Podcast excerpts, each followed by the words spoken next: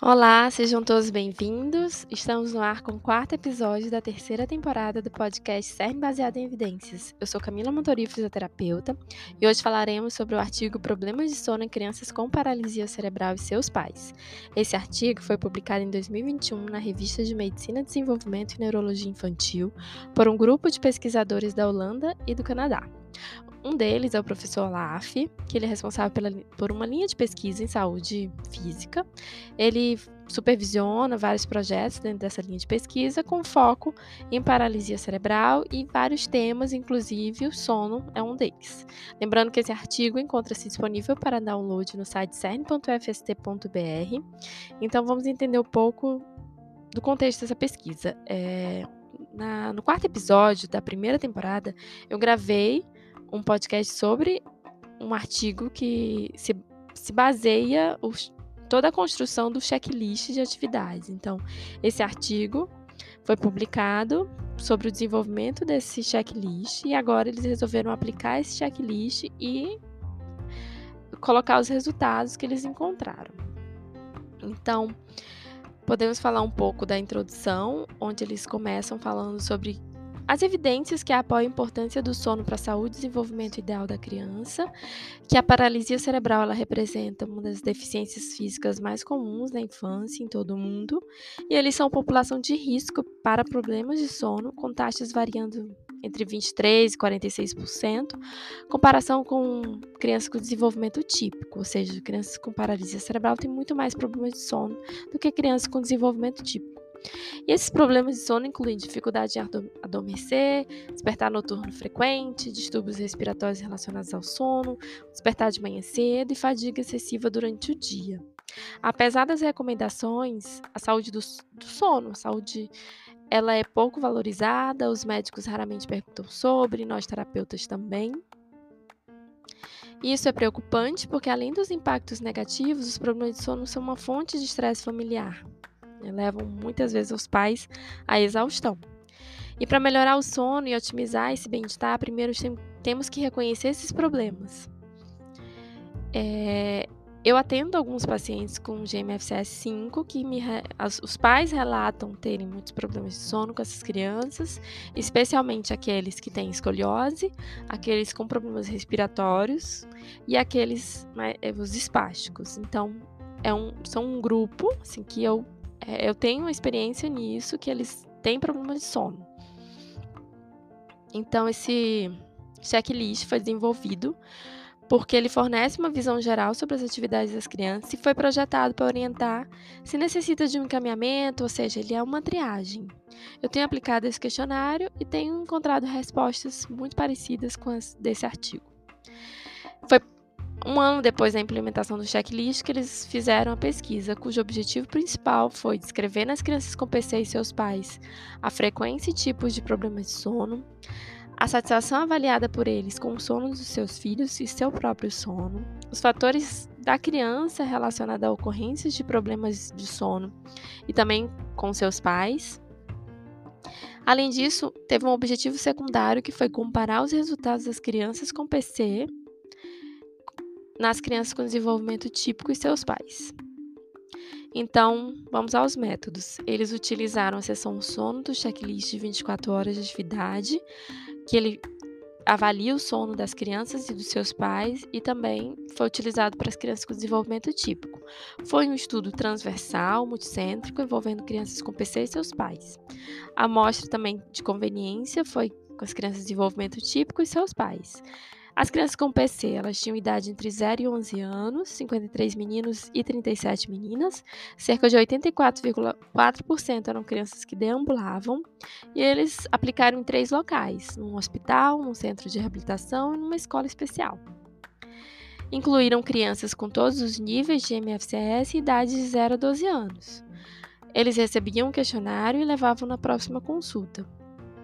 O grupo de comparação bem bem semelhantes, com idades entre 0 e 12 anos, foram recrutados em redes sociais e recebiam um questionário por e-mail.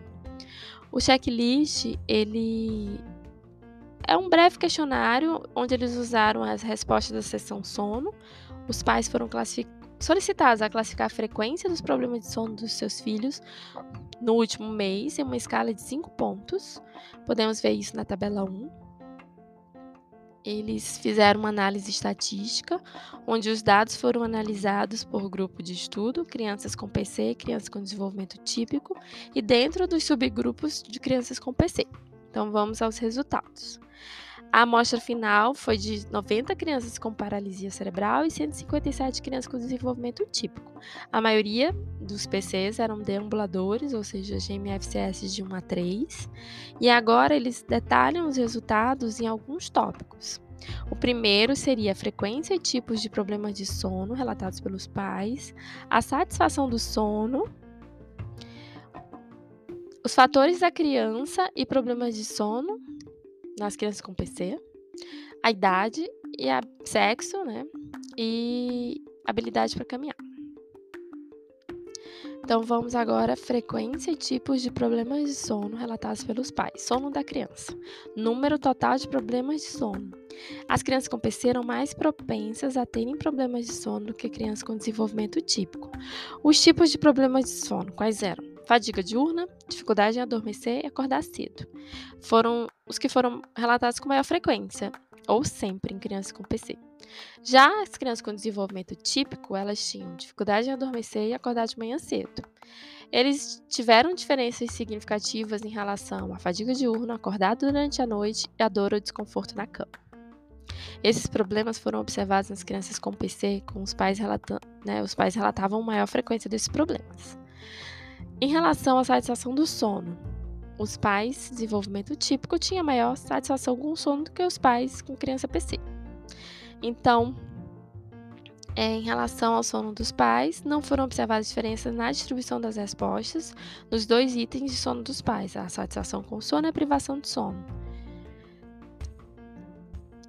Em relação aos fatores da criança e problemas de sono, em relação ao sexo, não foram encontradas diferença entre meninos e meninas. Idade, as crianças mais velhas acordavam com menos frequência durante a noite. Os pais de crianças mais velhas estavam mais satisfeitos com o sono de seus filhos e nenhuma outra diferença foi encontrada em relação à idade. Em relação à habilidade para caminhar, embora nenhuma associação tenha sido encontrada entre a capacidade de caminhar e a presença de um problema de sono, esses problemas o problema de sono foi maior nas crianças não ambulatoriais. Acordar durante a noite, dor ou desconforto na cama, fadiga diurna foram mais frequentes, frequentemente relatados pelos pais de crianças que não caminhavam. São as crianças mais graves. Os pais de crianças que caminhavam, eles ficavam mais frequentemente satisfeitos com o sono de, seu, de seus filhos. Também é o que eu tenho observado na minha prática. Em relação ao sono dos pais, os pais deambuladores estavam mais satisfeitos com seu próprio sono do que os pais de crianças ambulatoriais. E apesar da diferença não ser significativa, os pais de crianças que não deambulam pareciam se sentir mais privados de sono com maior frequência. Então vamos agora para a discussão. Os autores descobriram né, que esses problemas de sono são comumente relatados pelos pais de crianças com PC, e essas crianças, claro, são mais propensas a terem esses problemas que seus pais com desenvolvimento típico. As crianças que não deambulam com PC são mais afetadas e seus pais estavam muito menos satisfeitos com o sono dos seus filhos e do seu próprio sono. Um grande grupo de pais relatou sentir-se privado de sono. Semelhanças é, foram encontradas em relação a distúrbios de sono entre crianças com desenvolvimento típico e paralisia cerebral, mas as crianças com PC eram mais propensas a terem interrupções de sono. As crianças não, não deambuladoras, como eu já falei, elas tiveram um número maior de problemas de sono, aqueles três probleminhas: despertar noturno, dor e desconforto na cama e fadiga. Em relação ao sono dos pais. As pesquisas anteriores também relatam a maior quali má qualidade do sono num grupo de pais, especialmente naqueles não, que não caminham, no caso as crianças. Essas crianças elas exigem mais dos pais à noite, o sono tem mais interrupção, às vezes por medicamento, é, problemas respiratórios, tem que aspirar, tem que colocar uma ventilação invasiva, tem que tirar a ventilação não invasiva, trocar uma fralda, virar o, na cama. Então, isso se relaciona com exaustão e uma diminuição do bem-estar desses pais. Em relação a crianças com PC e crianças típicas, eles não encontraram diferenças tão grandes quanto esperado. E isso pode ser por quê? Porque a frequência dos problemas foi, foi relatada e não a gravidade deles. É, e a referência dos pais com filhos com PC pode ser diferente daquelas dos pais com desenvolvimento típico, fazendo com que os pais aceitem padrões anormais, pois acham que isso é o esperado. Então, apesar esse artigo ele tem alguns pontos fortes e também, mas também tem limitações. Por exemplo, um viés é que é um relatório para pais, é, que eles que reportam aquilo que eles estão observando. É mais uma ferramenta de triagem mesmo. Ele não é um instrumento validado, mas ele mostra um cuidado centrado na família para o sono.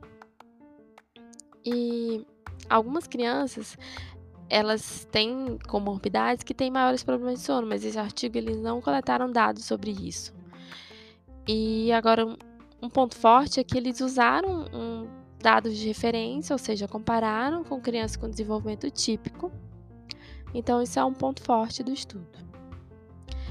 Então, assim, podemos concluir desse artigo, resumidamente, que os problemas de sono são mais comuns nas crianças com PC que seus pares. As crianças que não deambulam, elas são mais afetadas por, por problemas de sono, tanto em frequência quanto em número de problemas. Um grande grupo de pais tem privação de sono. Esses resultados chamam a atenção para a importância do sono na atenção à saúde dessas crianças. Então, assim, é, esse artigo mostra o quanto que a gente tem que ficar atento a isso, encaminhar para um especialista. A gente sabe que é muito difícil o acesso aos exames específicos, a uma polissonografia, mas também é muito difícil para essa família ficar sofrendo com esse problema, porque são dias dormindo mal, então afeta a qualidade de vida. Isso é muito importante também para o bem-estar, não só da criança, mas da família. E é isso, gente. Hoje chegamos ao fim do episódio. Chegamos... Obrigada a você que chegou até aqui comigo. É um artigo curtinho, um artigo fácil de ler. Espero que vocês baixem o artigo.